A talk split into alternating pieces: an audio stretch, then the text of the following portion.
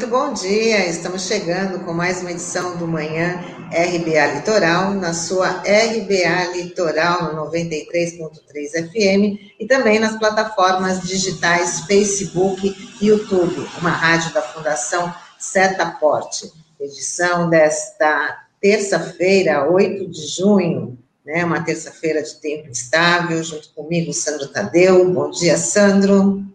Olá, bom dia, Tânia, bom dia, Taigo, Norberto, aqui nos nossos bastidores, e um bom dia especial aos ouvintes e internautas da RBA Litoral. Já começando falando de CPI da Covid no Senado, que ela retoma hoje os depoimentos, ouvindo o ministro da Saúde, Marcelo Queiroga, que já está lá no Senado. Os senadores devem pressionar o titular do Ministério sobre a omissão, principalmente porque Queiroga não se posicionou contra a realização da Copa América. O presidente da CPI, Omar Aziz, falou das contradições no primeiro depoimento do ministro.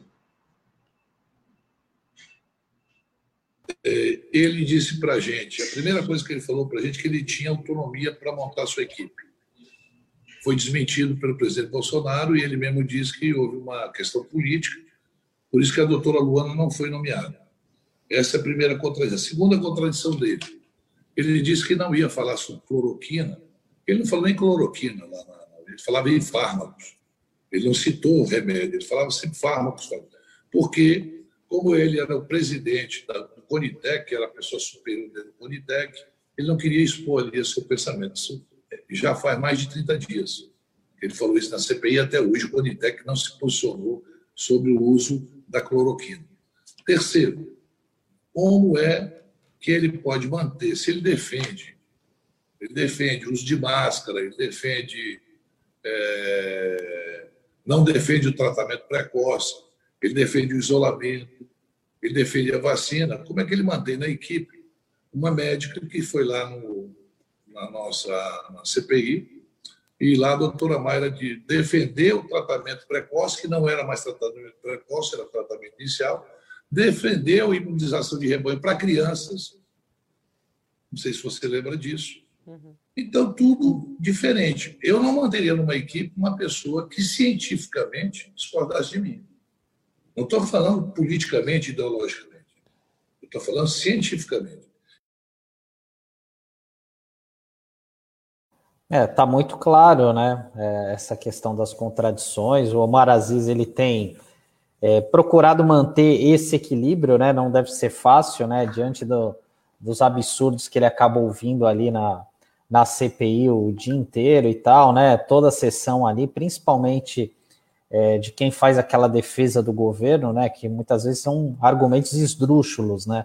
Que são facilmente desmontados depois, né? Então é, o retorno do ministro, talvez a gente consiga pegar mais algumas informações aí, né? Porque ele está sendo bastante pressionado no cargo, né?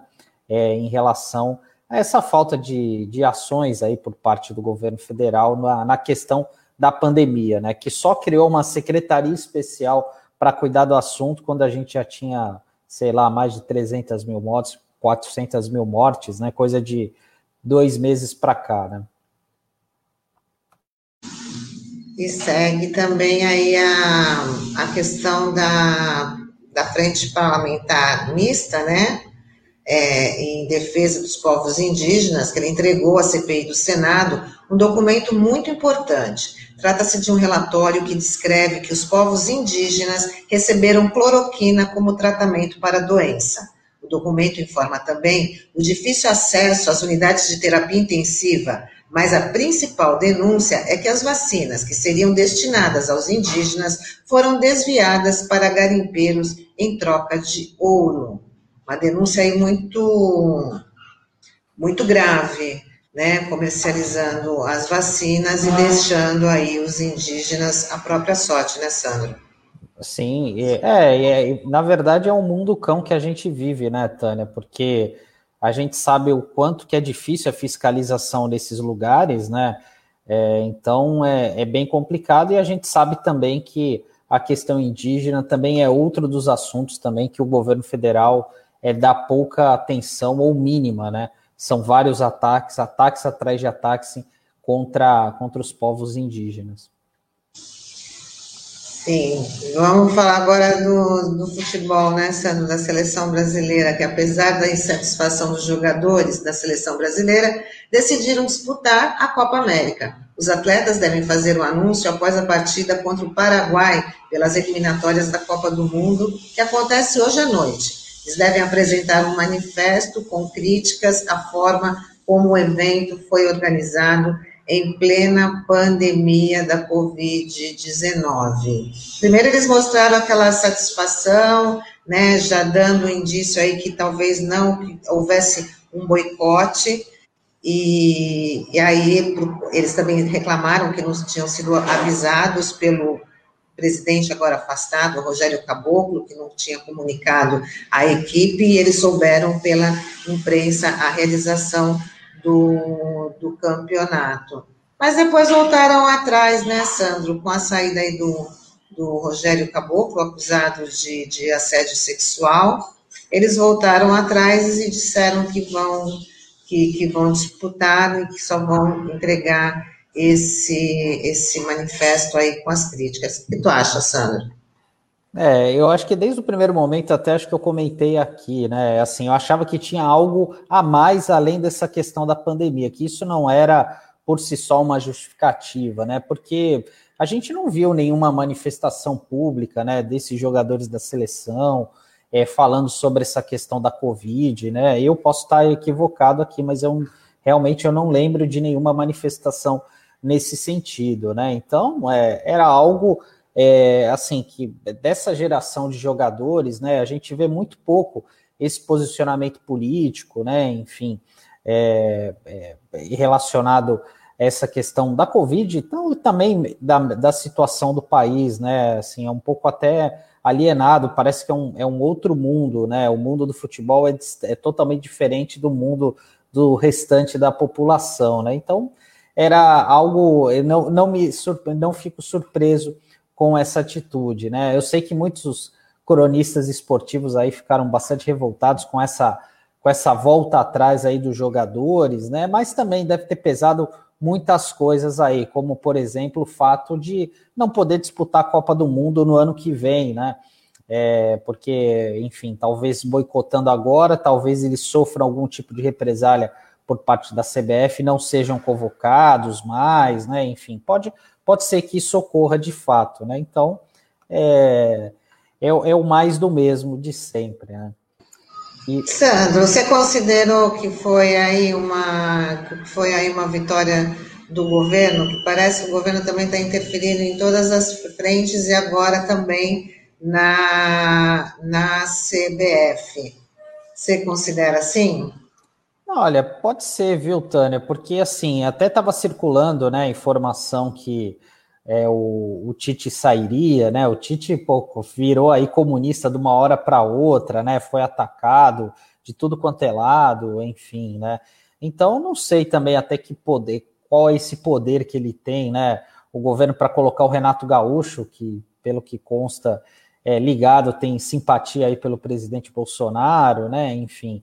É, até a gente até brincou aqui com, com o Pardal ontem. O Pardal fez essa observação antes do programa, a gente começar o programa, né? Ele falou: olha, o, o Tite não é nenhum João Saldanha, né?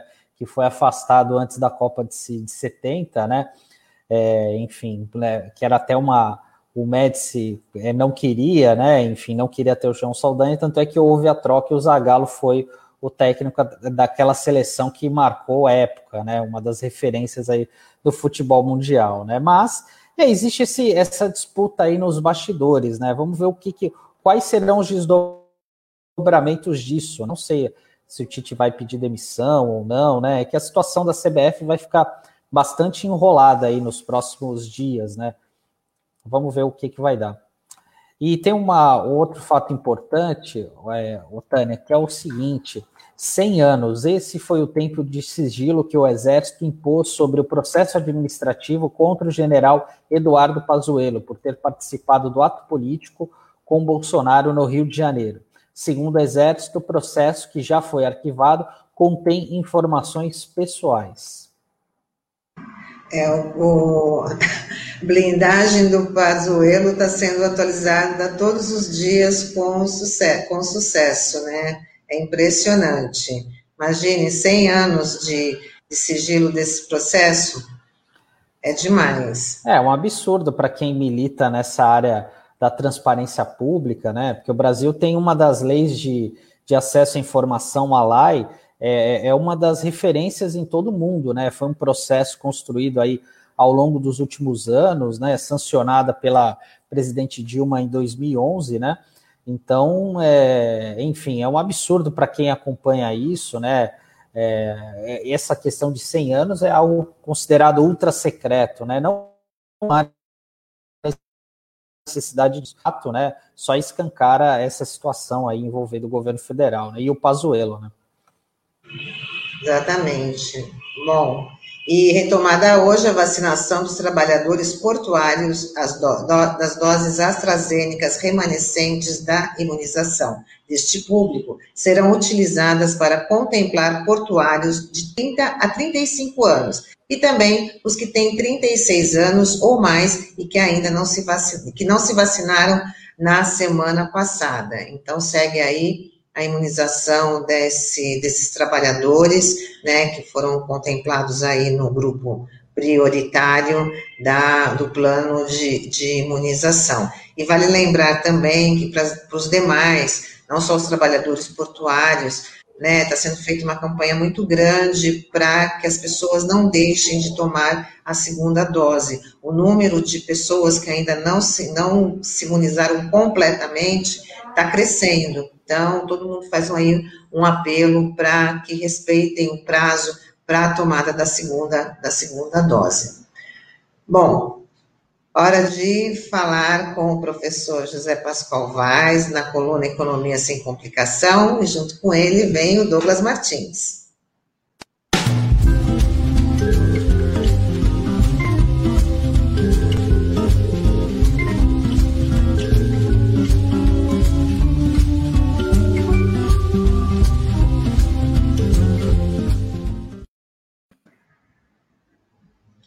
Bom dia, professor. Bom dia, Douglas.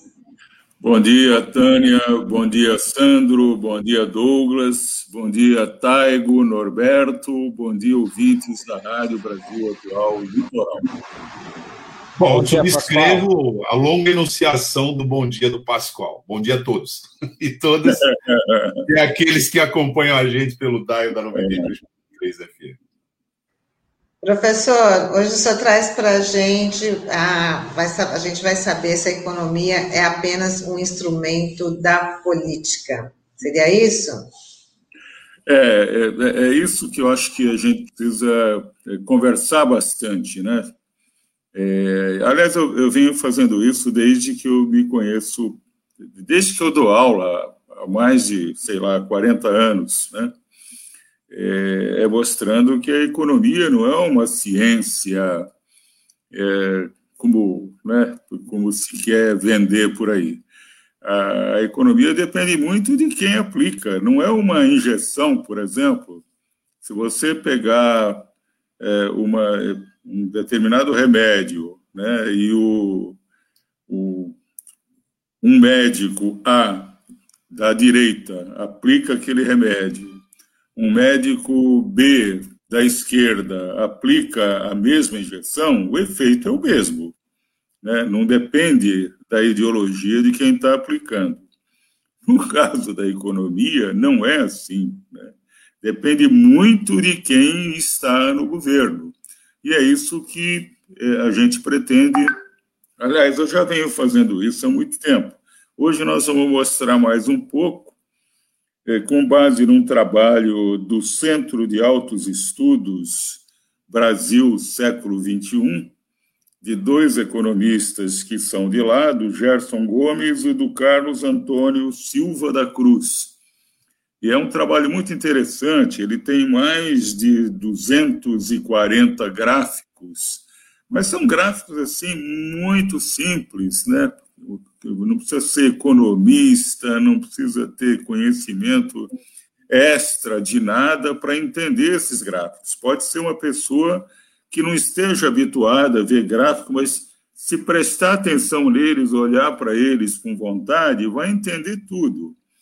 E hoje nós vamos apresentar meia dúzia desses 240. Né? Depois, com o tempo, a gente vai mostrar outros gráficos para deixar claro né, como que o, o que, que significa a economia, né? A economia é apenas um instrumento da política. A economia é importante para medir algumas coisas, mas é ela quem instrui a política, é ela quem dá é, os argumentos para a política. E vai depender do político o que, que ele vai fazer com as informações que a economia dá para ele. Então, isso é que precisa ser explicado. Você escuta o Paulo Guedes falar, o Paulo, para o Paulo Guedes, quando você escuta ele falar, ele parece que ele está é, receitando uma injeção, né? aquele exemplo que eu dei antes.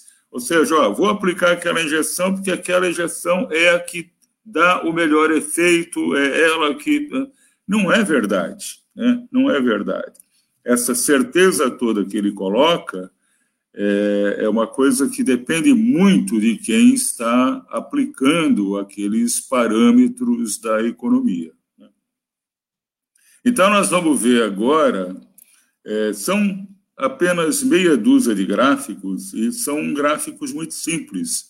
O Taigo né, conseguiu colocar ele, esses gráficos de uma maneira assim, muito, é, muito fácil né, de, de gente manipulá-los aqui no programa, eu estava até meio preocupado, porque como são 240, eu ia precisar ficar manipulando para lá, para cá, né?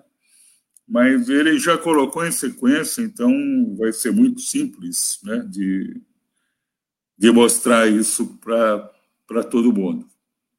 Vamos lá, então, para o primeiro gráfico. Olha, tá aí está escrito coeficiente de Gini.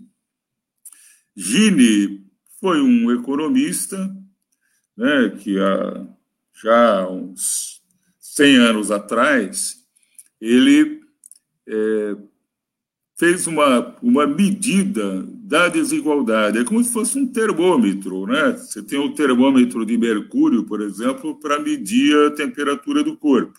Ele fez um termômetro para medir a desigualdade.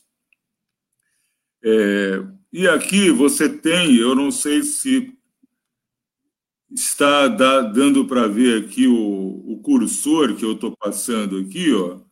No começo, você tem aqui, você tem 0,60. 0,60 de Gini igual a 0,60 é algo muito elevado, é das desigualdades mais elevadas do mundo. Isso aqui é 1995. Né? Então, você tem ano a ano, ano a ano o que aconteceu com o Gini. Ou seja, ela caiu né, a partir especialmente de 2003, a partir especialmente do primeiro ano do governo Lula, começou a cair, né, é, até a gente gostaria que caísse mais rápido, mas depois de você passar décadas, séculos, né, com uma desigualdade muito elevada, foi muito bom que ela começasse. Nós quebramos a coluna da desigualdade social e, e ela começou a diminuir. E veio até aqui, né, até 2015, 2016 ou de 600, de 0,60 para 0,52. O que significa que é, por que, que essa desigualdade ficou tanto tempo tão elevada né, e depois diminuiu?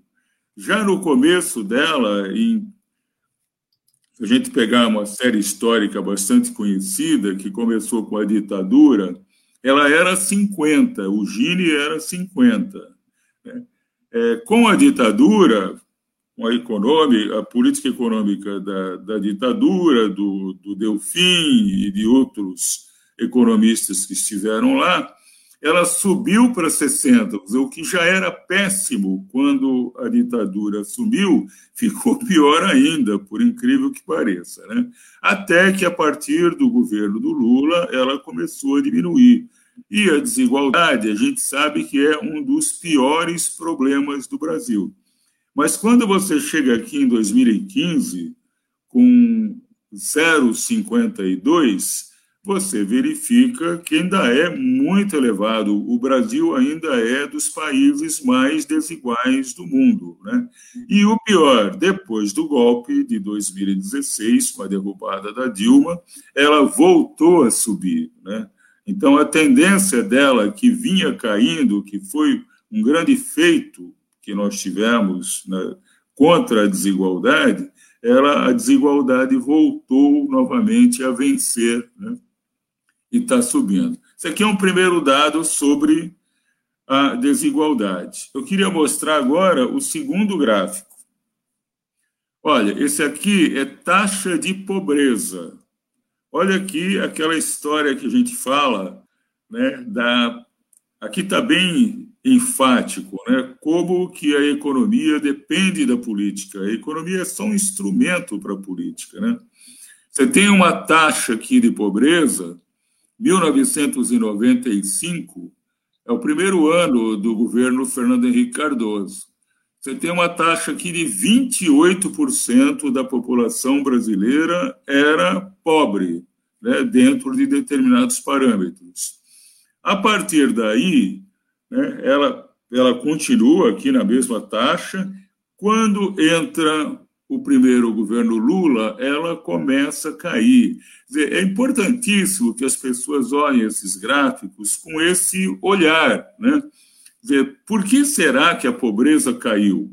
Né, a pobreza caiu porque a economia automaticamente levou a isso, ou foram atitudes do governo que fez a pobreza diminuir? E ela chegou aqui no final do primeiro governo Dilma, em 8,4. Ela que era 28 caiu para 8. Claro que 8, se a gente continua né, no, no mesmo ritmo que vinha, a gente ia eliminar a pobreza completamente. Mas, novamente, a gente mostra que depois da, do golpe de 2016, a pobreza voltou a aumentar. Né? Então, é muito importante né, que as pessoas Percebam isso. E nós estamos hoje aqui com 14% de pobreza novamente, né? o que é, né, é inaceitável né? que a gente tenha. E essa política do governo Bolsonaro só tende a aumentar esses indicadores, a piorar a situação de pobreza. Vamos passar agora para o terceiro gráfico. Bom, o que eu queria mostrar aqui é o seguinte: mostrei primeiro a desigualdade e depois a pobreza. Né?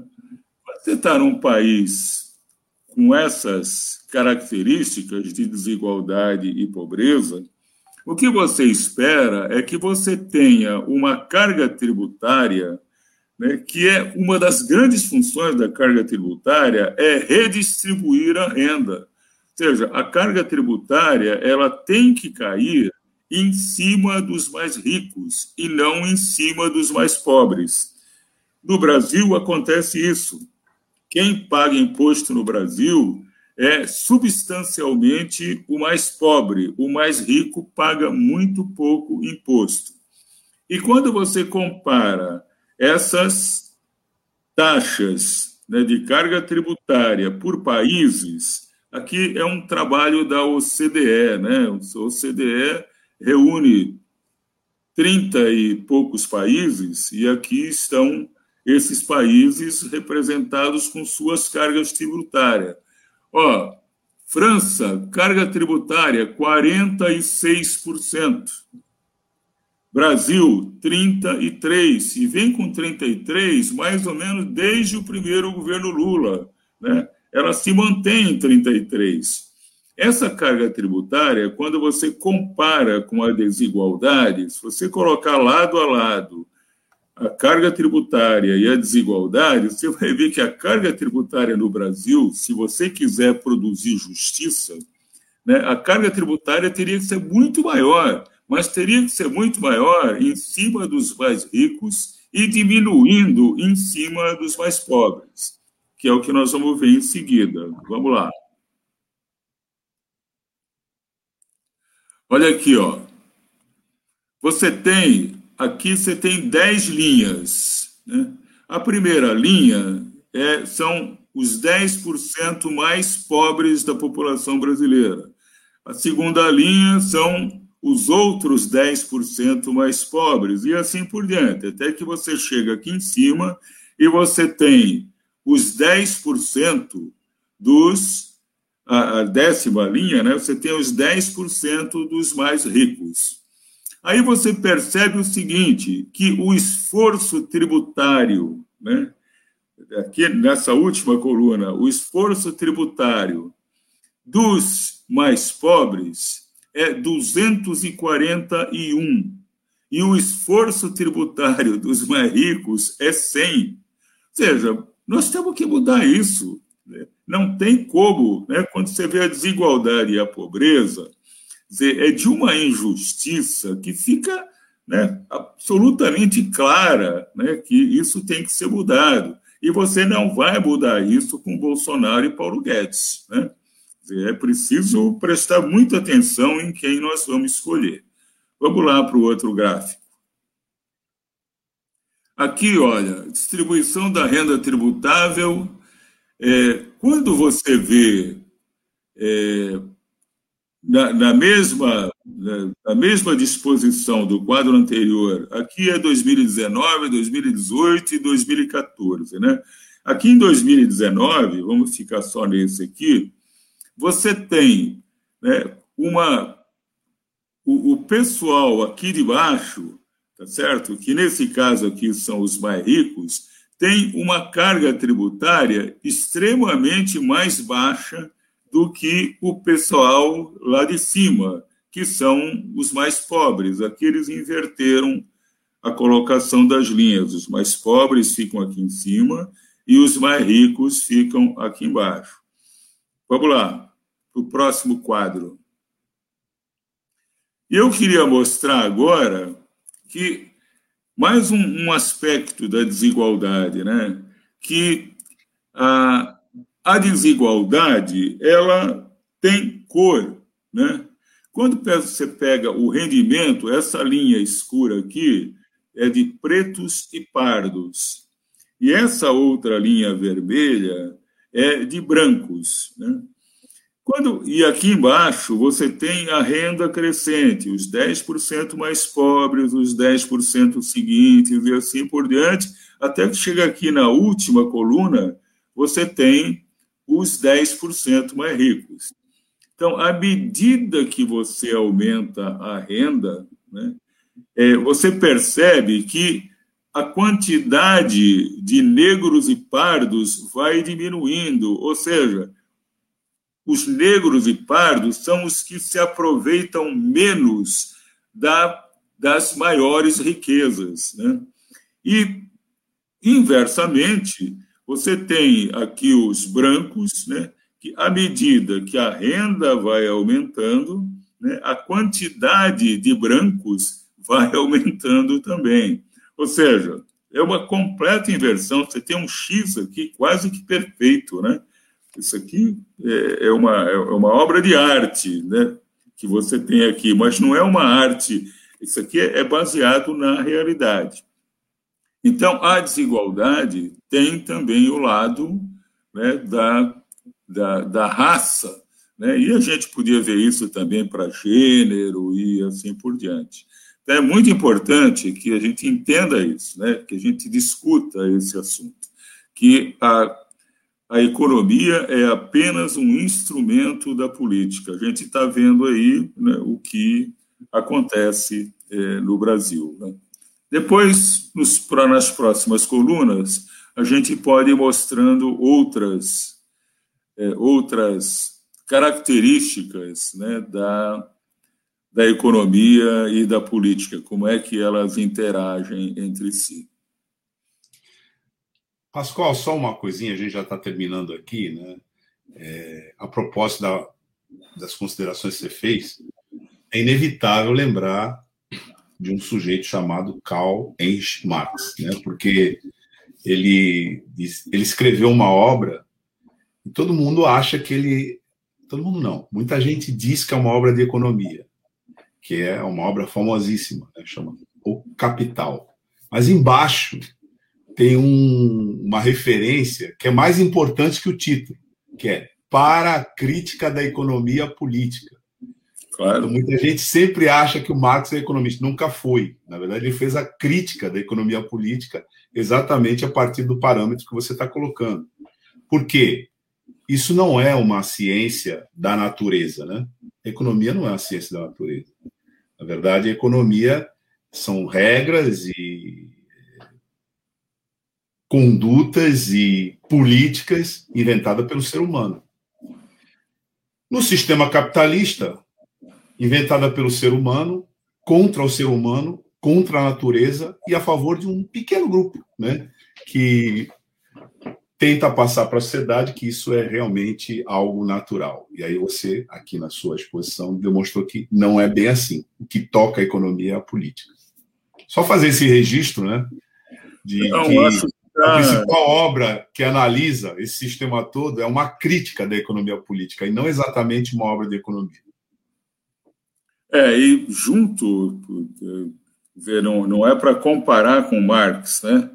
mas é, apenas para acrescentar, atualizar o trabalho do Marx, tem o trabalho do Piketty, né? que é um economista francês, um jovem ainda economista, tem um trabalho maravilhoso, né? ele mostrando é, a evolução da desigualdade ao longo de 200 anos para cerca de para mais de 100 países ele faz esse tipo de trabalho e mostrando que está ali, ó, é o sistema, o sistema é ladrão, entendeu?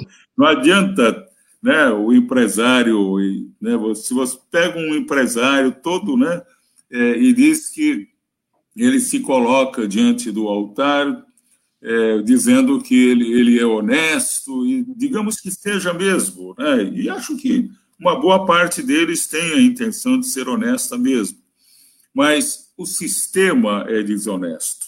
Né? O sistema é que leva para isso, não é uma pessoa ou outra que rouba. Eu não estou falando do cara que não devolve o troco mal dado, né? o troco que ele recebe a mais. Eu não estou falando desse cara, eu estou falando de um sistema que é um sistema ladrão, tá certo? O sistema capitalista é um sistema ladrão.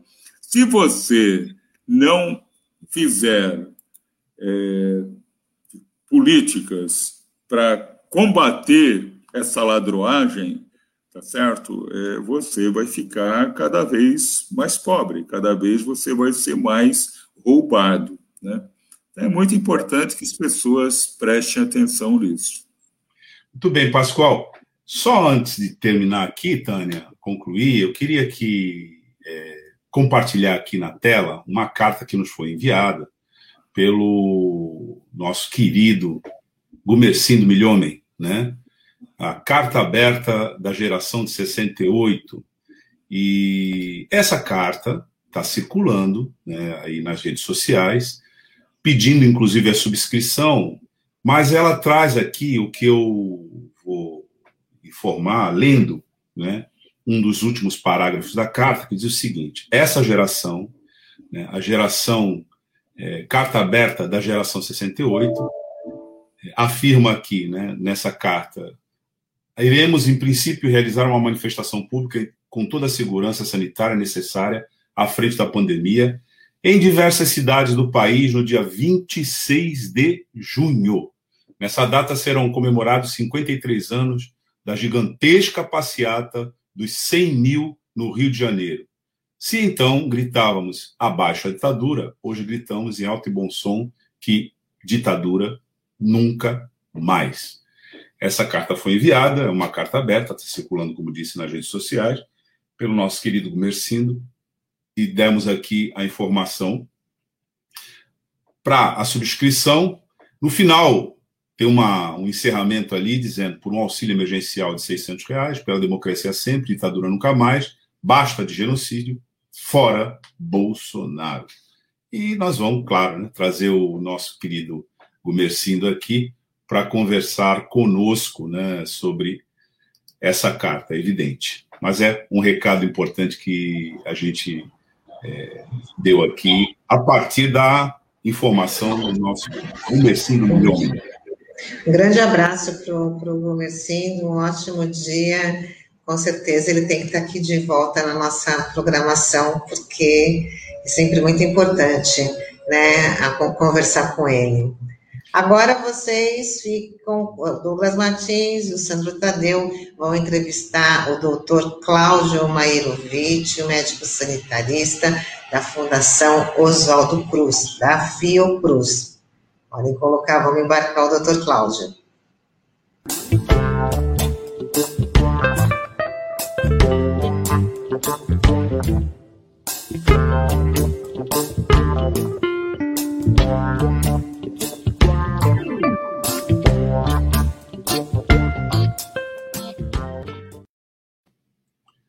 Bom dia, Mairovic.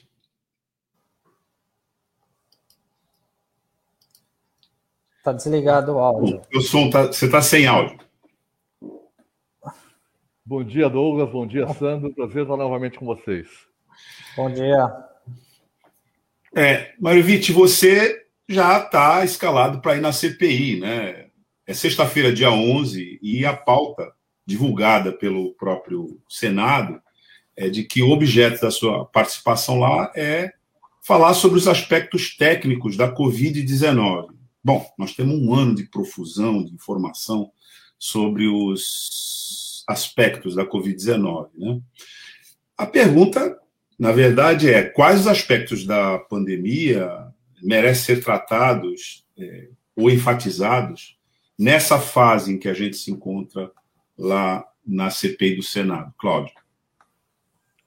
Pois é, a gente fica um pouco perdido, eu diria afogado neste mar de informações, informações técnicas, epidemiológicas, econômicas e principalmente as informações da política, ou melhor, das políticas para enfrentar a pandemia. É, me parece que o foco da CPI é justamente olhar para o que o governo fez ou principalmente para o que o governo deixou de fazer em relação à, à pandemia. Isso tem sido, acho que, explorado em várias das, eh, das sessões da, da CPI e deve continuar sendo o foco. Para mim, assim, o que continua chamando atenção, e já vamos para um ano e meio de pandemia quase, o que continua chamando atenção é a inexistência de um plano nacional para enfrentar a pandemia. Ou seja, diferentemente de praticamente todos os países do mundo, é, o Brasil não se propôs a enfrentar a pandemia. Ele apenas criou ações pontuais é, para evitar, digamos, grandes explosões, não de transmissão, mas explosões é, de, de comoção pública. Então, por exemplo, no momento em que uma grande cidade, vamos supor uma grande capital brasileira, fica é, com uma imensidão de casos e sem leitos de UTIs, com filas enormes nos hospitais, isso preocupa o governo. Então, ele agiu um pouco nesse sentido de passar recursos para é, reforçar vagas hospitalares e leitos de UTI, mas apostou na disseminação do vírus. E é isso que tem acontecido e continua extremamente intensa. É, me parece que esta continua sendo a grande pauta. Isso se refere à resistência, ou melhor, à sabotagem a qualquer medida de isolamento, confinamento, distanciamento físico entre as pessoas, de redução de atividade econômica. E isso se refletiu, inclusive, na falta de decisão do governo para encomendar vacinas. Então, eu acho que essas são as questões mais centrais Além, claro, de uma infinidade de outros ornamentos é, dessa postura do governo que, se em, outro, em última instância, se contrapõe à vida. Né? Cláudio, bom dia. Obrigado por você estar participando do nosso programa.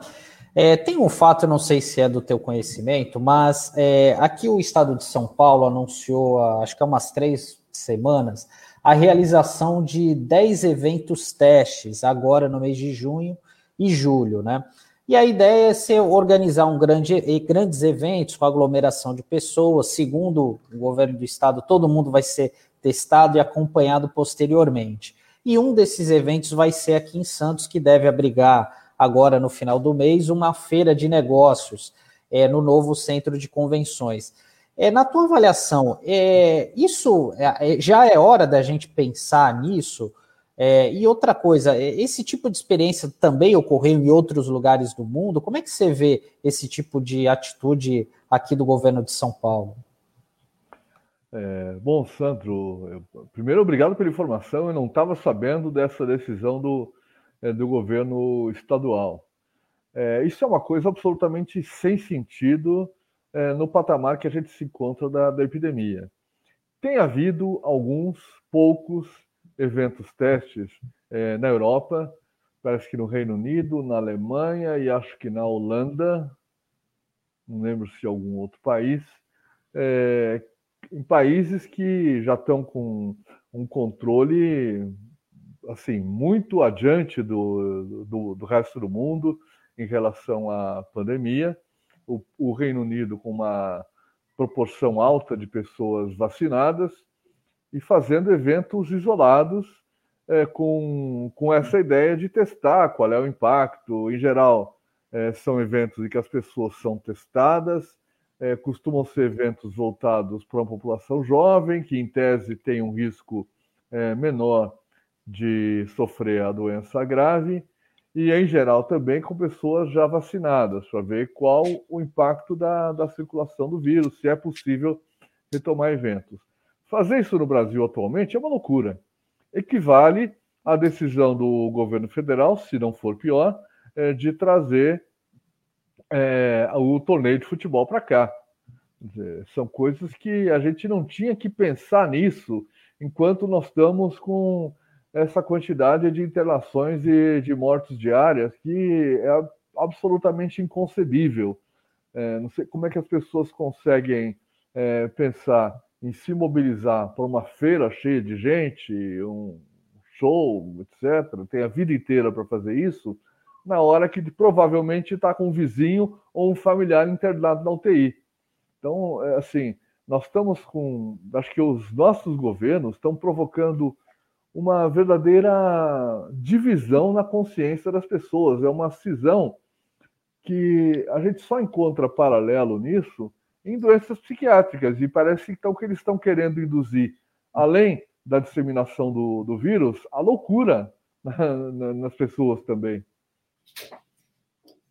É, porque a insanidade parece que é um princípio, né? E conduz as, as autoridades com maior responsabilidade, a começar pela maior delas, né? Por exemplo, nessa pauta, é, seria importante que nós tivéssemos uma informação mais consistente sobre o estágio da política de testagem e a circunstância que ela deve ser conduzida aqui entre nós.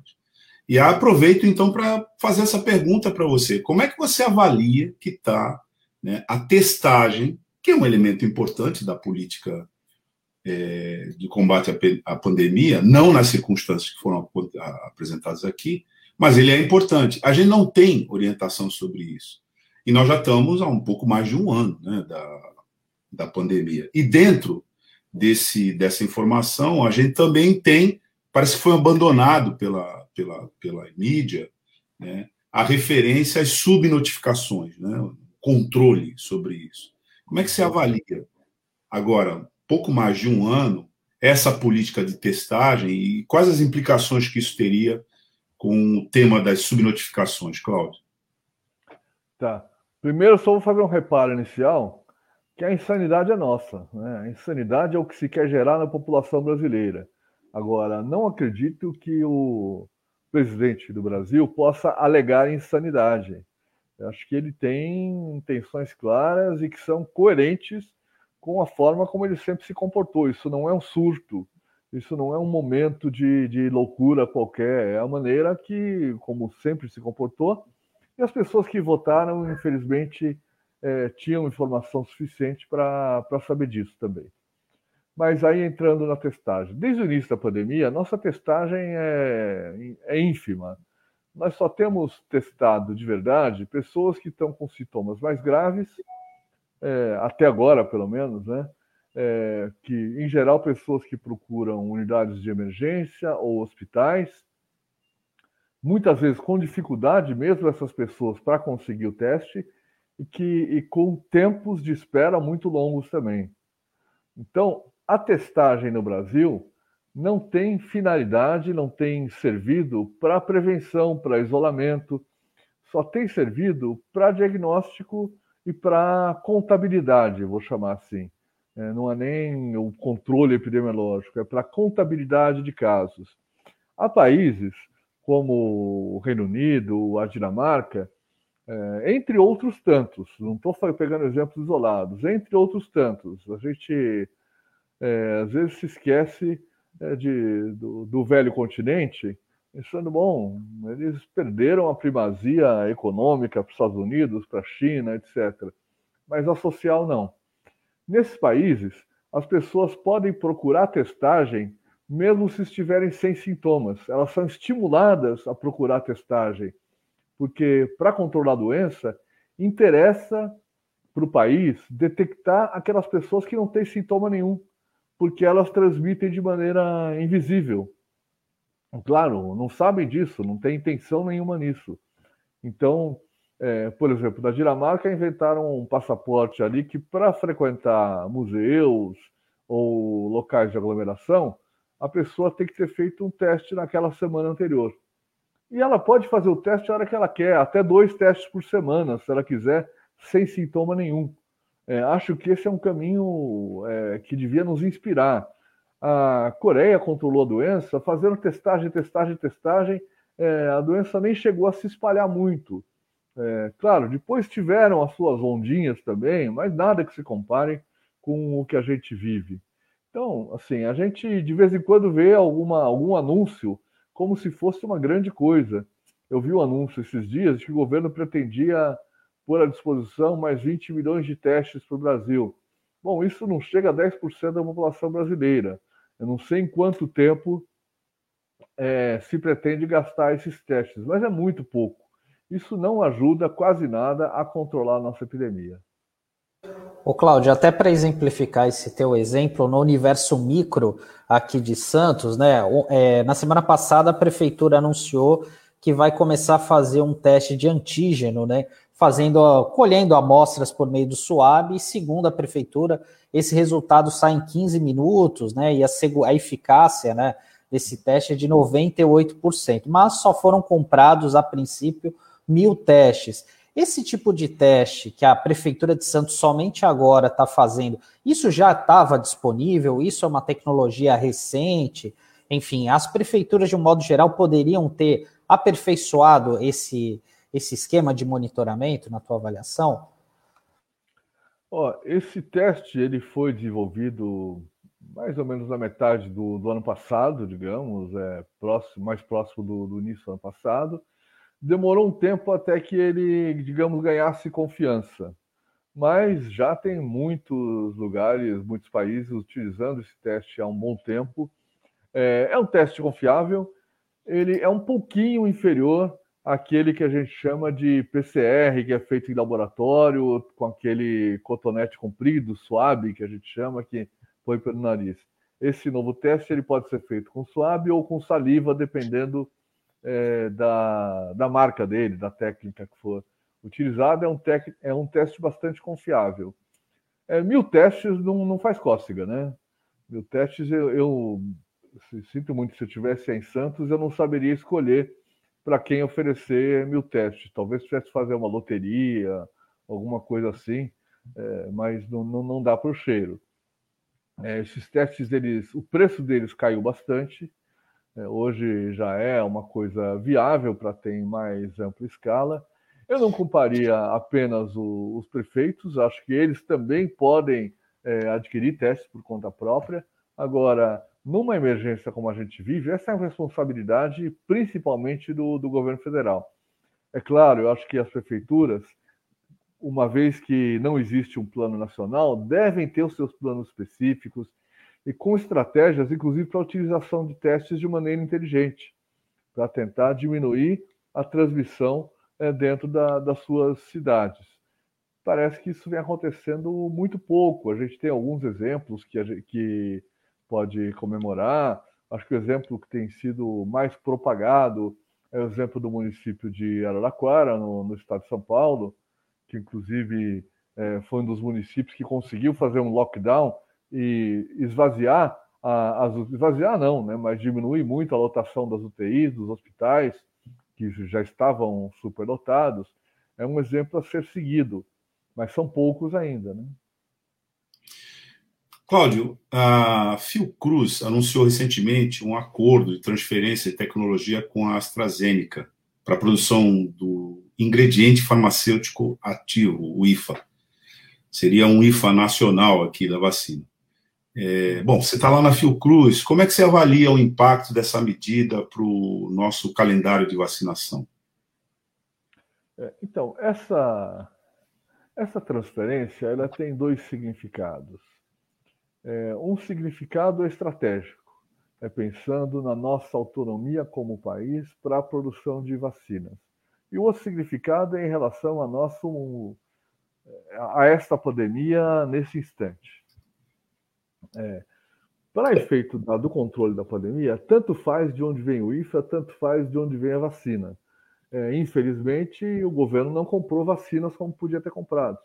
Infelizmente, também o governo não investiu no Butantan no momento que poderia ter é, transformado a capacidade de importação e de produção do Butantan de forma a ter muito mais vacinas agora. Então, se, se isso tivesse acontecido, é, nós não seríamos tão dependentes de um único produtor, dois únicos produtores brasileiros para conter a epidemia. Estou falando deste momento especificamente. Agora, na questão estratégica, é isso. A indústria farmacêutica brasileira, ao longo de muitos anos, particularmente depois do governo Collor, ela foi transformada em exclusivamente montadora. E o que eu quero dizer com isso? Ela importa as peças prontas e chega aqui e monta o medicamento. Então, mais de 90% dos medicamentos vendidos no Brasil tem a matéria-prima importada. E o que é a matéria-prima? A matéria-prima, na verdade, é o próprio medicamento. Quando a gente pega um comprimido, assim, ele é um pozinho que tem o remédio que funciona, que foi comprimido, daí vem o nome. E recebe algumas coisas ali para ele ficar grudadinho, para melhorar o gosto, melhorar a cor, coisa assim. Agora, a essência dele, a matéria-prima, é o que se chama do ingrediente farmacêutico ativo. Esse é importado. É, para muitas vacinas, e no caso das vacinas de Covid, isso ainda acontece também. Nós temos uma produção de ingredientes ativos no Brasil para diversas vacinas, Instituto Butantan e Fiocruz é, fabricam isso para diversas vacinas, mas ainda não para Covid. Então, é, em geral, esses processos de transferência de tecnologia, eles começam com importação da vacina pronta, depois passam por um período em que a indústria importa o tal do ingrediente e é, prepara a vacina aqui, como uma montadora, até uma outra etapa em que ela fabrica tudo aqui. E para isso, ela tem que dominar a tecnologia desses processos biológicos, em que os vírus são cultivados em bactérias, depois são multiplicados, inativados, é, purificados, etc. É, este processo na Fiocruz, eu, aí eu não faço parte dessa, dessa, desse pedaço da Fiocruz, eu só sei o que é público. É, ele está previsto para mais ou menos para outubro do ano que vem a, é, a possibilidade de entregar os primeiros lotes com ingrediente feito no Brasil. Ou seja, isso é importantíssimo do ponto de vista estratégico para o Brasil, para a gente não viver essa situação de ter que disputar vacina no mercado internacional, Assim, isso a gente vê, não? Olha, a Índia está com um problemão com a epidemia, então ela segurou a exportação para usar vacina lá dentro. E a gente tem que ficar aqui esperando a hora que sobra um pouquinho lá para mandar para cá e acabar de preparar aqui. Então, isso dará uma segurança estratégica para o Brasil. Mas, infelizmente, é, assim, demora isso para que a gente diga que vai contribuir para controlar a epidemia na, do jeito que nós estamos precisando. Né?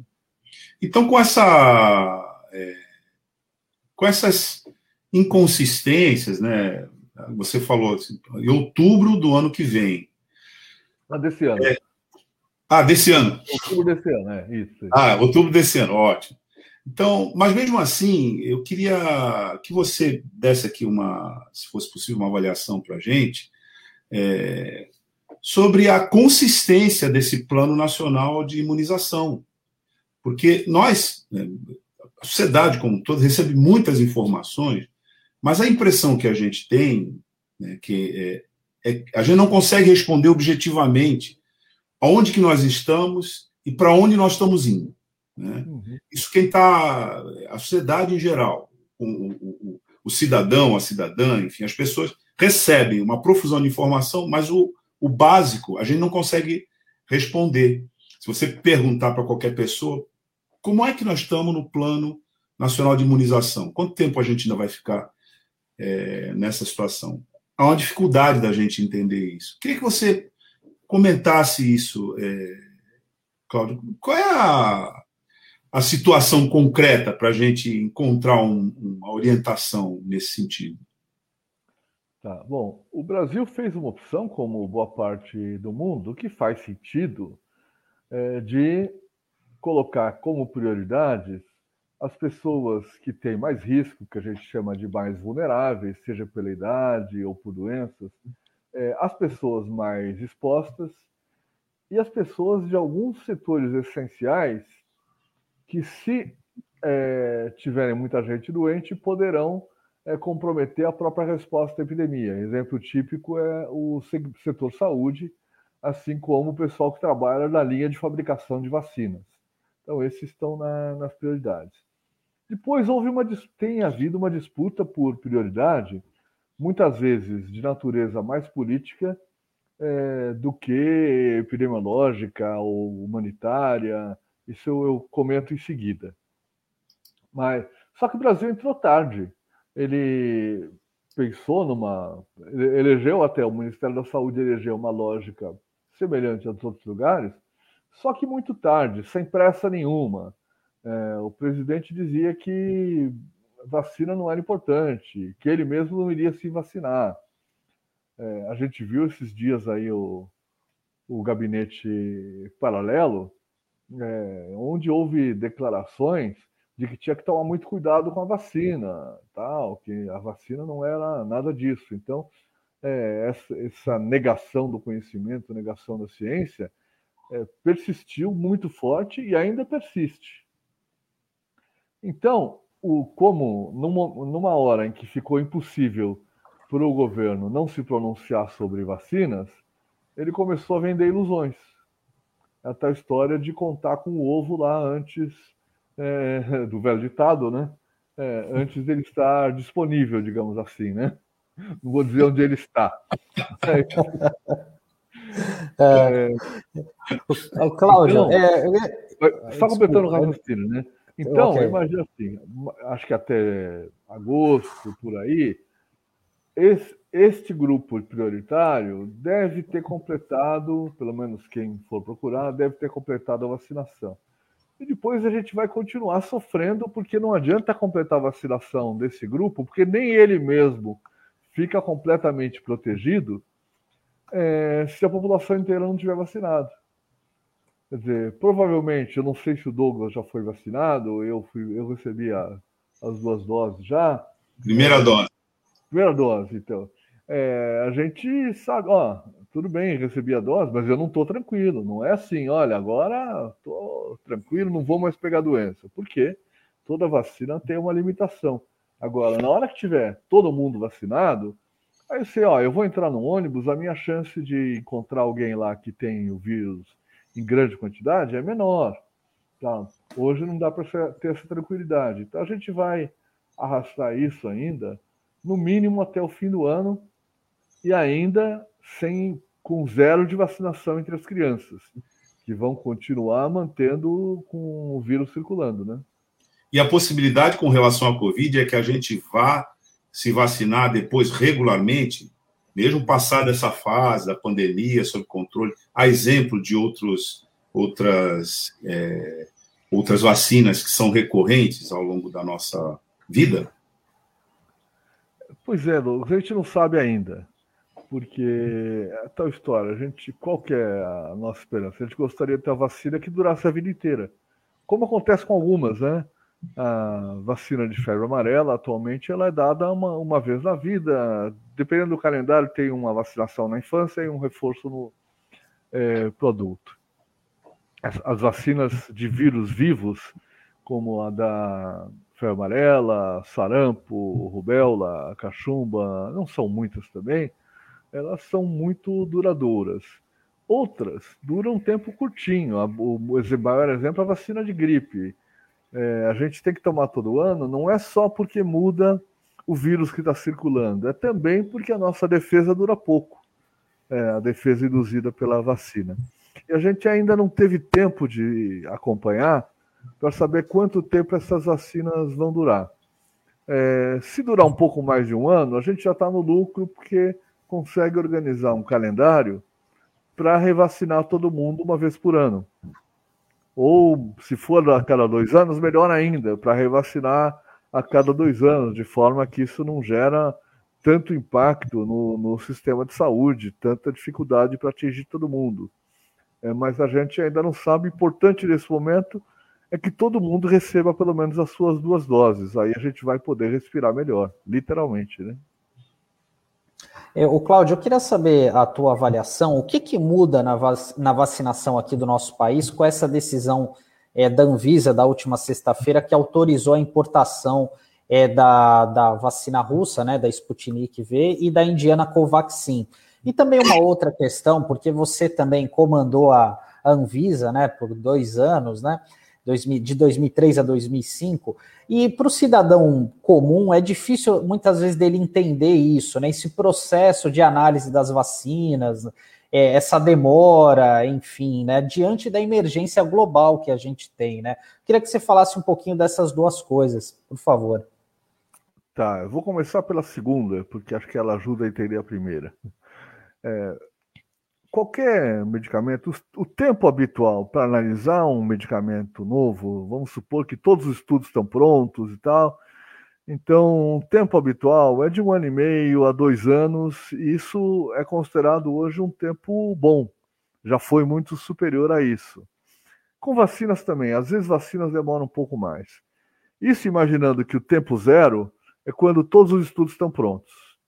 No caso dessa emergência, aí a gente acompanhou, que houve inclusive a possibilidade de começar a avaliar a vacina antes dos estudos estarem prontos. O, a chamada fase 3, que é a última etapa do, do estudo, é, muitas vezes ainda não foi nem concluída quando a vacina é avaliada. Isso aconteceu, por exemplo, com a, com a Coronavac, que apresentou um estudo chamado interino, quer dizer, um estudo que tem resultados parciais mas já mostrando que a vacina funciona. E essa avaliação ela é complexa. Por quê? A vacina ela é oferecida para quem não tem nada, para quem não está doente. Então, a responsabilidade de dar um tipo de medicamento, que é a vacina, para alguém que não está doente, é, sabendo que isso pode causar algum problema, é enorme. Por isso, a vacina tem que ser muito, muito, muito segura.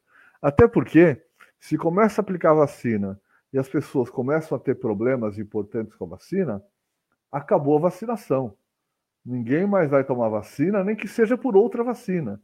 Nem que seja, olha, não, não, mas agora trocamos todas as vacinas. E as pessoas ficam assustadas, é preocupante. É muito difícil conseguir que todo mundo venha se vacinar. E quando tem algum tipo de coisa assim, fica muito mais difícil. Então, eu acho que o acho que a Anvisa conseguiu se adaptar bem e eles estão trabalhando num ritmo fantástico ali os técnicos da Anvisa para fazer essa avaliação rápida.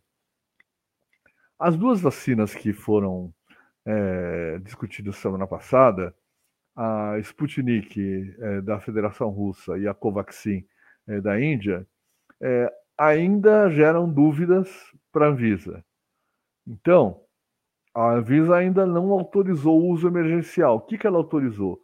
Autorizou a importação excepcional, excepcional quer dizer fora de situações normais, é, dentro do parâmetro é, de uma lei nova que permite para os estados e municípios fazer a importação direta e para o Ministério da Saúde também fazer no caso da vacina indiana. Agora, como faltam informações, essas vacinas vão ter que ser usadas em condições bastante controladas. Ou seja, é, pessoas que têm outras doenças não vão poder receber vacina, idosos não vão poder receber a vacina, é, gestantes, porque ainda há uma série de, de dúvidas. Isso é possível é, quando isso é acompanhado de perto. Então a gente vê ali, olha, os estados do Nordeste vão receber cento e poucas mil vacinas cada uma. É um número razoável, mas é um número que ainda permite um controle. É diferente de pensar, olha, são 20 milhões de vacinas que, que, que vão entrar, porque aí é muito difícil controlar, especialmente quando outras vacinas estão sendo administradas ao mesmo tempo. Parece que ainda faltam informações importantes dessas duas vacinas, é, em parte porque alguns estudos ainda não foram é, concluídos, é, e em parte porque acho que houve dificuldades é, no próprio trato político. O que, que eu quero dizer com isso?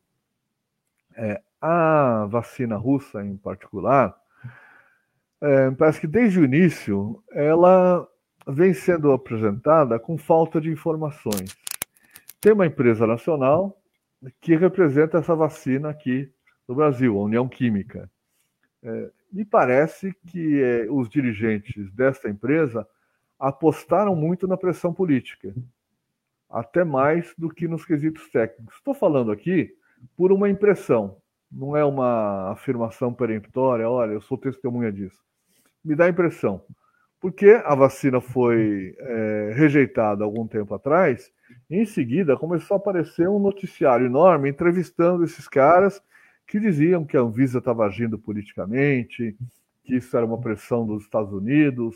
Chegou até a circular um documento é, do governo russo, é, falando coisas semelhantes. Acho que teria sido mais produtivo é correr atrás das informações que faltavam. E acredito que isso vai acontecer em algum momento, porque a impressão geral que dá é de que essas vacinas são boas, mas não basta uma impressão geral. Para oferecer um medicamento para milhões de pessoas, não basta ter uma impressão geral e uma parte do, dos documentos, tem que ter isso bem seguro, né? É, Cláudio, a gente tem. Já, já estamos indo para o final, queria fazer aqui uma última pergunta para você sobre um episódio que está em cena aí na nossa. É, na nossa na nossa agenda que está cruzando né, a pauta esportiva com a pauta sanitária, que é essa Copa América que foi anunciada. E o Mike Ryan, que é o, a principal autoridade né, de emergências na Organização Mundial de Saúde, aconselhou extrema cautela no gerenciamento de risco em eventos do tipo Copa América. Ao mesmo tempo, o ministro da Saúde, né, que está inclusive depondo agora na CPI, afirmou que não vai ser exigida a vacinação dos jogadores que disputarão o torneio. A gente deu isso, inclusive, na abertura aqui do nosso jornal. É, Cláudio, nós estamos diante de uma espécie de atitude, é, uma reedição, uma atualização da atitude negacionista com, esse, com essa conduta aí, com esses fatos? Tem umas coisas que lembram para gente aqueles filmes catástrofe, né?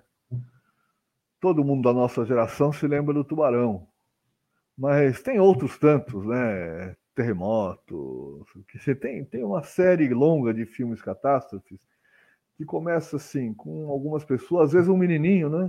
Que identifica uma coisa estranha e aí ninguém acredita nele, ou é um cientista que vê lá uma anomalia, ninguém acredita nele, aí leva para o prefeito, para o governador, um diz, não, eu não vou suspender o, as férias por causa disso, eu não vou suspender o show por causa disso. É, infelizmente, a gente vive isso com frequência na área é, de saúde pública também. É, já vivemos isso em várias ocasiões, desde a meningite lá na década de 70, mas já vivemos em várias ocasiões, com é, recusa de governantes em divulgar informações ou em fazer campanhas é, em momentos críticos, mas nunca de forma tão intensa como, como agora. É, nós estamos hoje com uma capacidade de vacinação que serve, digamos assim, como um leve toque no freio da epidemia. É um leve toque. Não, não, não vai parar a epidemia, vai uh, diminuir um pouquinho a velocidade, especialmente a velocidade que ocorre as mortes, porque as pessoas mais vulneráveis estão sendo é, priorizadas. Qualquer evento desses é uma injeção de gasolina. Assim, olha, é uma pisada no acelerador, está na descida da serra, ali, dando uns toquinhos no, no freio para não, não perder o controle, e de repente o pé escorrega e dá um pisão no acelerador. É, a, a possibilidade de acelerar o descontrole é muito grande, de cair no barranco ali, ou, ou bater na, na barreira, é, é, muito grande. Nós devíamos estar, nesse momento, fazendo tudo o que pudéssemos para distanciar as pessoas, para evitar a circulação do vírus. E, assim, é, é, mais uma dessas coisas que não tem, não faz sentido algum do ponto de vista racional. É o típico negacionismo, no caso, né? É uma atitude que se opõe é, ao conhecimento existente e, no caso, ao conhecimento já bastante difundido, né? Aqui no encerramento, o nosso querido Pascoal Vaz botou inclusive um comentário aqui, que tem uma pergunta que ele dirigiu a você, que é, ao custo de 20 dólares vacina, seriam necessários 150 bilhões de dólares para vacinar a população do mundo. Ou seja, nada se comparado ao produto interno bruto americano, que é de 20 trilhões de dólares. É possível, pergunta ele, estimar o tempo para vacinar o mundo inteiro, caso Biden se dispusesse? Você consegue responder isso, Cláudio? Olha, o, Saúdo aqui o, o Pascoal. O Pascoal, para mim, é uma referência em economia. Olha, eu estou aqui em Brasília há 22 anos.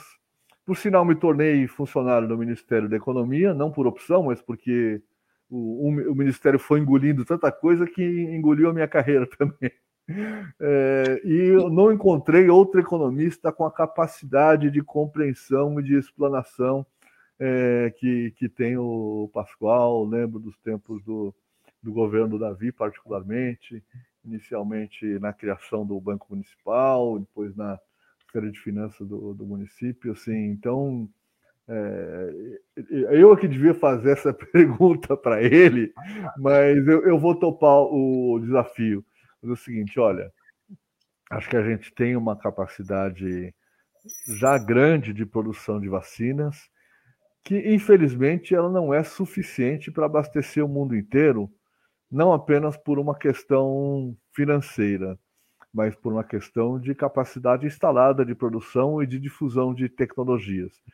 Agora, nós poderíamos ter um cenário que é, de um prazo muito mais curto, caso esse dinheiro fosse utilizado para adequar fábricas para o mundo inteiro no mundo inteiro, e não apenas nos Estados Unidos, na Europa, é, na Índia, na China, é, para produzir as vacinas de novas gerações.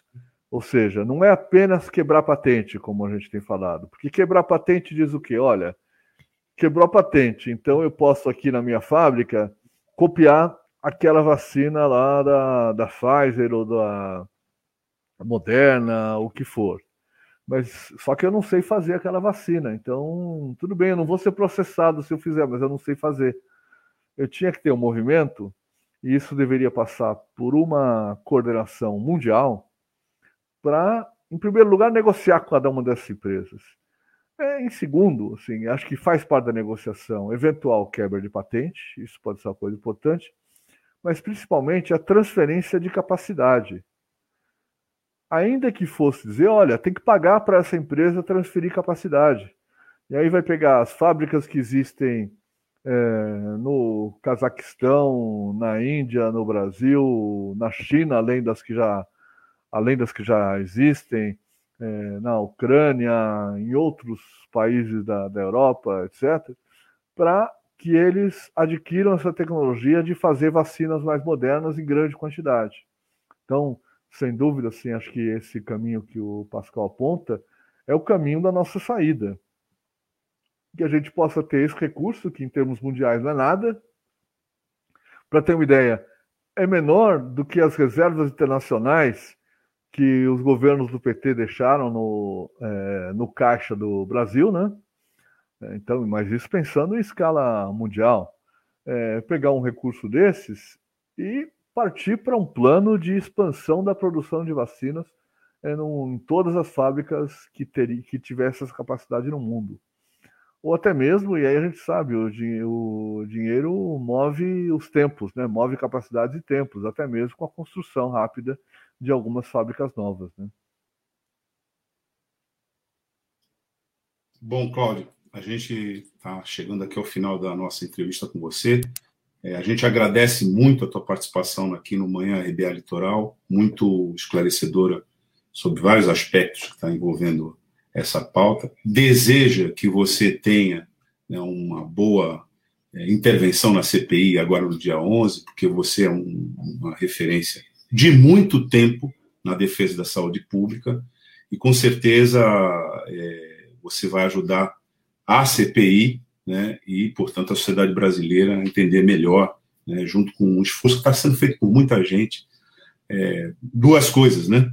Primeiro, a dimensão dessa crise sanitária que a gente está envolvida. Segundo, a urgência da gente adotar políticas que, em última instância, são no sentido inverso das que a gente vem adotando aqui, segundo o que todo mundo é, informa, avalia e, e, de certa maneira, reivindica já há muito tempo. Então, a gente agradece a tua participação conosco aqui no Manhã RBA Litoral. Cláudio. Eu que agradeço, Douglas. É um prazer estar aqui. Assim, eu sempre é, saio com muitas perguntas também para mim mesmo quando tenho essas discussões é, com vocês. Então, muito obrigado pelo convite, pela oportunidade. Ok. Até a próxima, Cláudio. Obrigado. Até, Cláudia. Até mais. Até mais, Sandro. Obrigado. Bom, Sandro, é... o Cláudio sai com muitas perguntas e imagine a gente, né? É, numa circunstância como essa.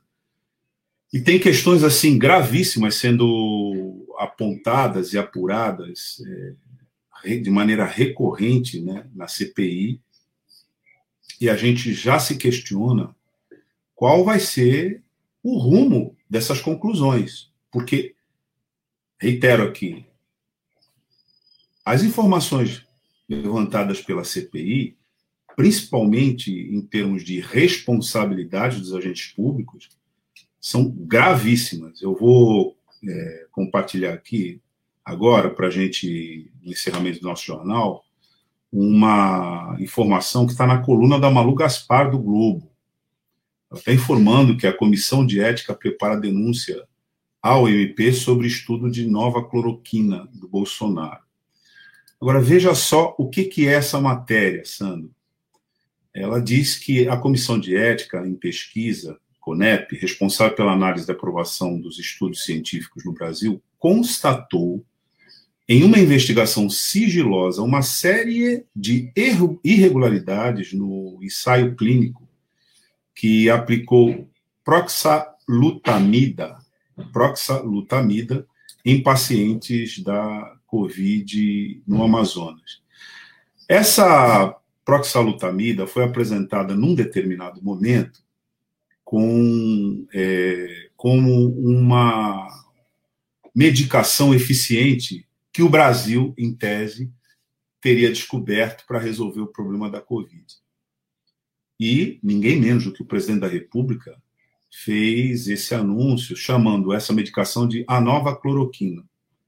Isso foi lá em Manaus, em plena crise de distribuição de oxigênio, essa medicação foi testada na população daquele estado e resultou em 200 mortes. Então, é uma coisa da maior gravidade, porque, primeiro, da irresponsabilidade que foi esse estudo, tal como se apresenta aqui na coluna da Malu Gaspar.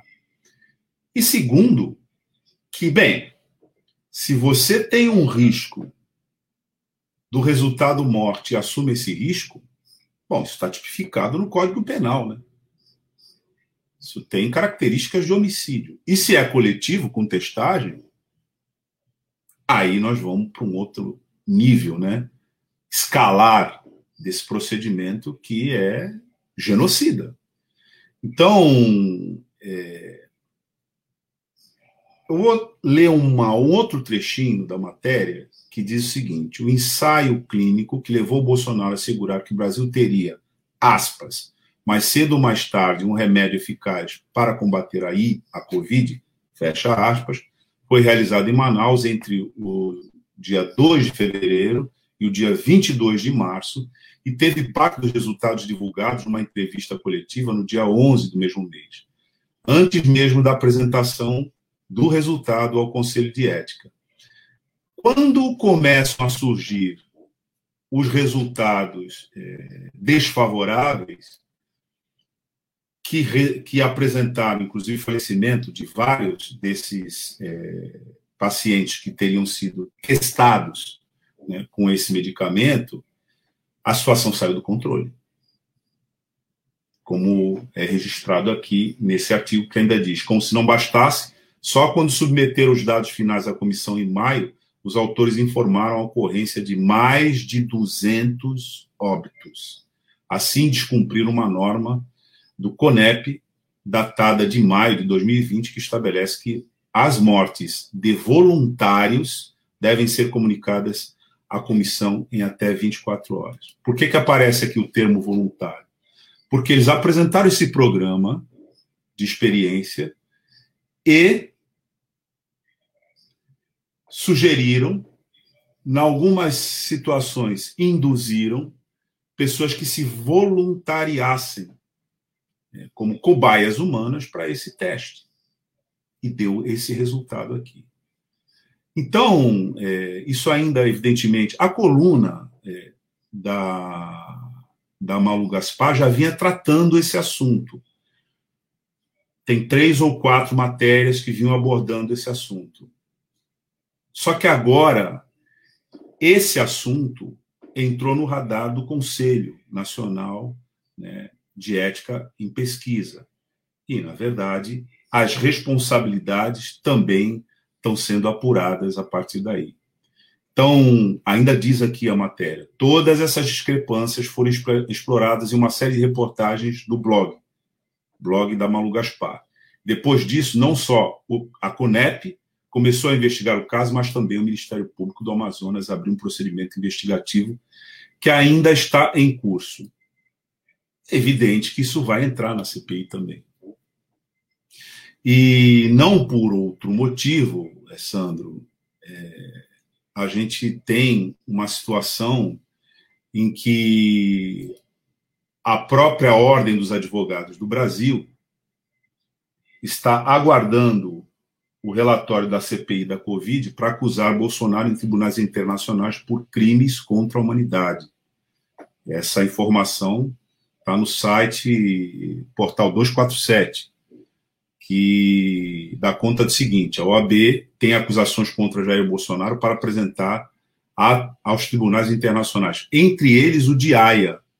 A entidade aguarda o final dos trabalhos da CPI da Covid, com o objetivo de reunir mais elementos para entrar, é, entrar com as acusações. Uma comissão de juristas da ordem concluiu que Bolsonaro comete crimes contra a humanidade, mas o objetivo é recolher evidências da comissão do Senado para robustecer a, a, a acusação.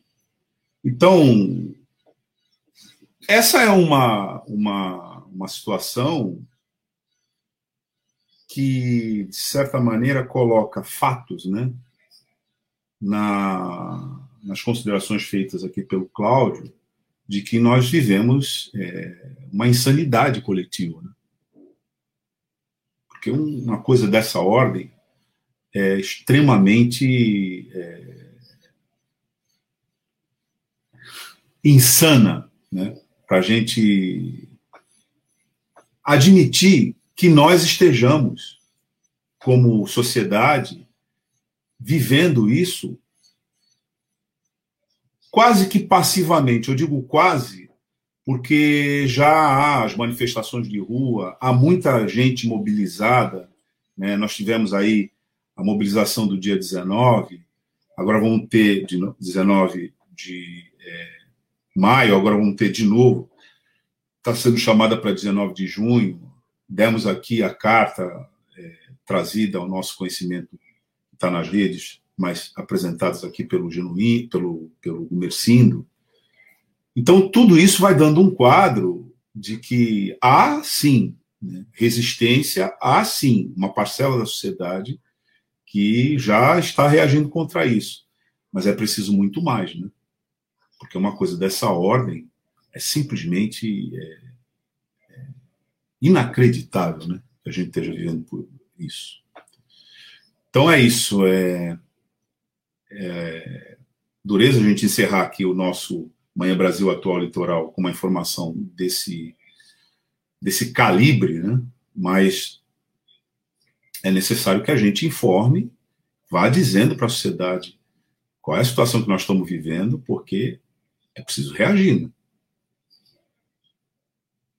Com certeza, Douglas, até porque é, esse fato é, trazido à tona aí pela Malu Gaspar do Globo é, certamente vai entrar no radar da CPI, porque essa prola, é, prola, pro, proxalutamida ela foi é, iniciada como um teste justamente nos hospitais de Manaus, né? Ou seja, mais uma vez o Amazonas, Manaus, serviu de um laboratório a céu aberto ali para essas experiências, esses experimentos do governo federal, né? E, e é um medicamento que é, até estava dando uma olhada aqui, ele é utilizado para utilizado no câncer, para o combate ao câncer de mama e câncer de próstata. Não tem nada a ver com a, com a questão né, da Covid, enfim, não existe medicamento até hoje né, comprovado com a Covid, mas é ainda impressionante né, essa questão da cloroquina, da ivermectina, do kit Covid, né? O quanto isso acabou impregnado na sociedade brasileira, né? De pessoas que realmente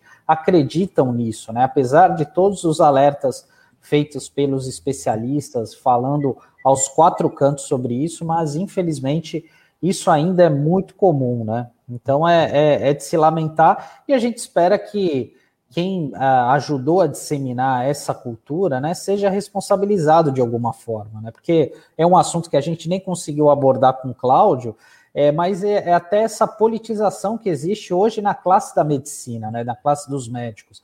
A gente viu o burburinho que deu é, na sexta-feira, é, na quarta-feira passada, aliás, né, quando veio aquela nota da CFM em defesa da Nise Yamaguchi, enfim, né? Aí teve um outro manifesto de médicos é, contrariando, questionando o CFM, né? Até um dos signatários foi o próprio Evaldo Stanislau, que é infectologista, já teve aqui no, na RBA, tá, e tem dado muitas entrevistas relacionadas ao assunto, então é, realmente é algo bem, bem complicado. E a gente espera isso, né? Que a CPI é, faça o seu papel de fato, né, consiga responsabilizar e que isso de fato fique na pauta da população, né, é, e para que a gente é, não perca isso de vista, porque muitas vezes tem alguns assuntos secundários aí da, relacionados à CPI, às vezes a gente esquece do essencial, que foi justamente isso, esse exemplo que ocorreu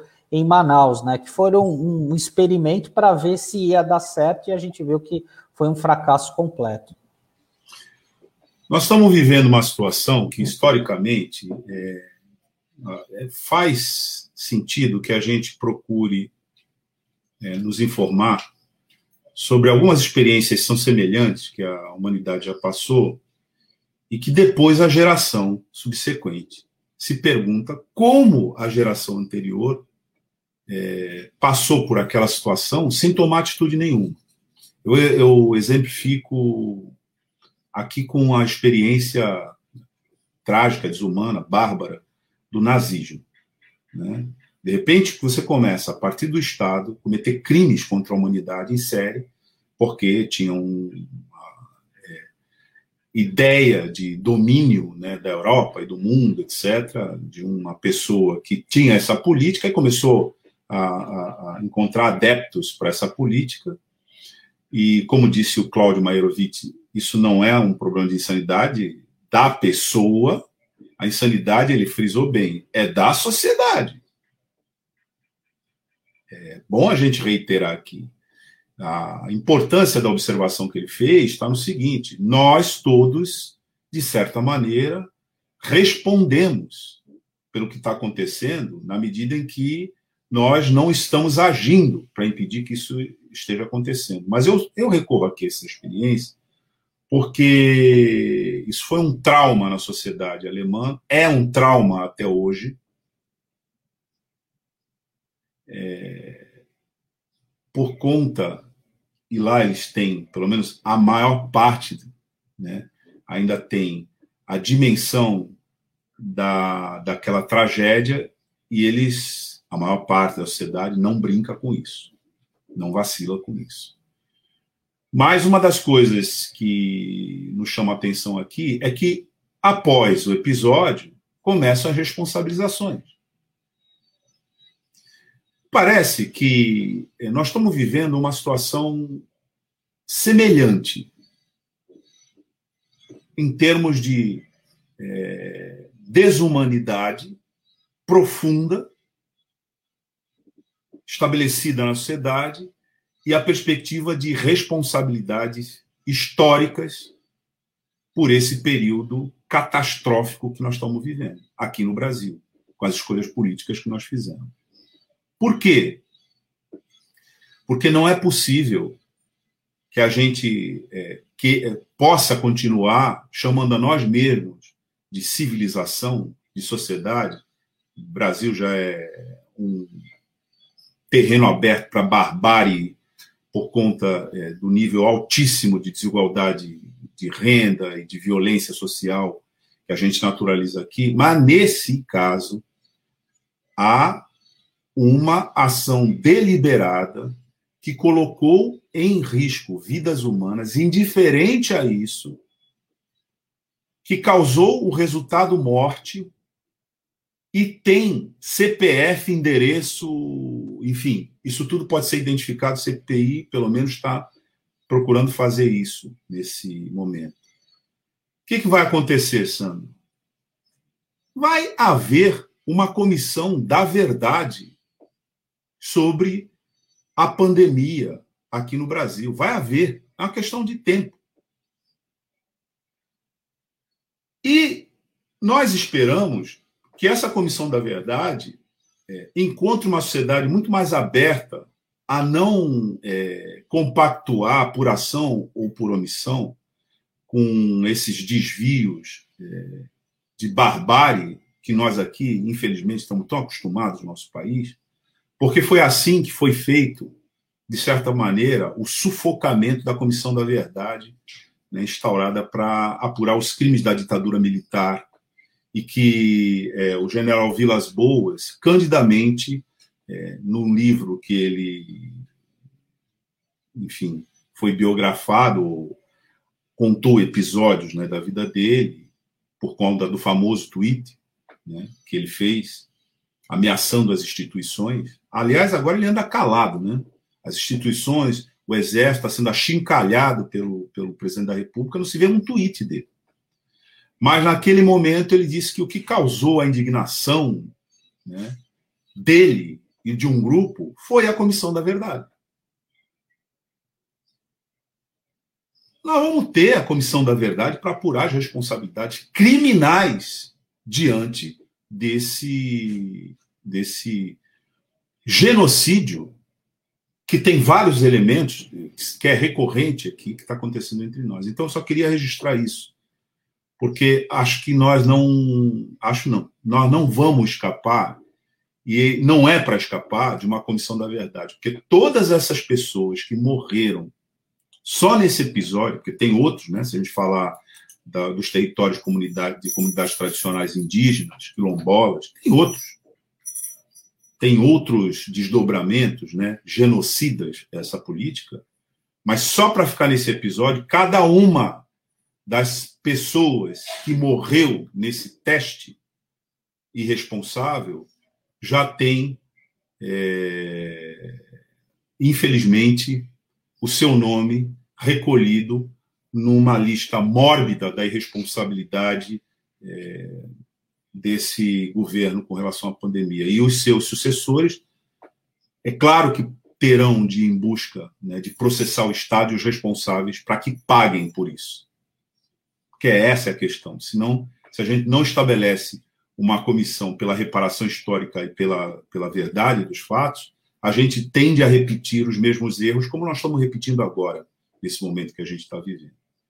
Então, é, de fato, né, não é qualquer coisa o que nós estamos passando, e nessa entrevista com o Cláudio Mairovitch, é, isso foi reforçado quando ele anota né, que só se explica isso por uma espécie de insanidade coletiva, que ele diz: quem está no poder executando suas políticas não é insano, insano é quem sustenta quem está no poder executando essas políticas. Bom, Sandro, nós estamos aqui concluindo o nosso Manhã Brasil Atual Litoral informando a nossa audiência, você que está é, nos acompanhando pelo Dial e você que nos acompanha pelas plataformas digitais. Logo mais, às 11 horas, a gente tem o Som da Praia com Olavo Dada e às 14 horas a gente tem Tarde Brasil Atual com Marcos Canduta. Caso você não tenha é, visto a íntegra dessa edição de hoje, você pode é, Claro, ela já está disponível no ambiente digital, mas ela vai ser é, reprisada no Dial hoje às 19 horas. Tá bem? A gente fica aqui com nossa edição do Manhã Brasil Atual Litoral de hoje, esse 8 de junho. E amanhã, às 9 horas, a gente está de volta aqui com uma nova edição do nosso jornal. É isso aí. Um abraço. Tchau. Tchau, pessoal. Até amanhã.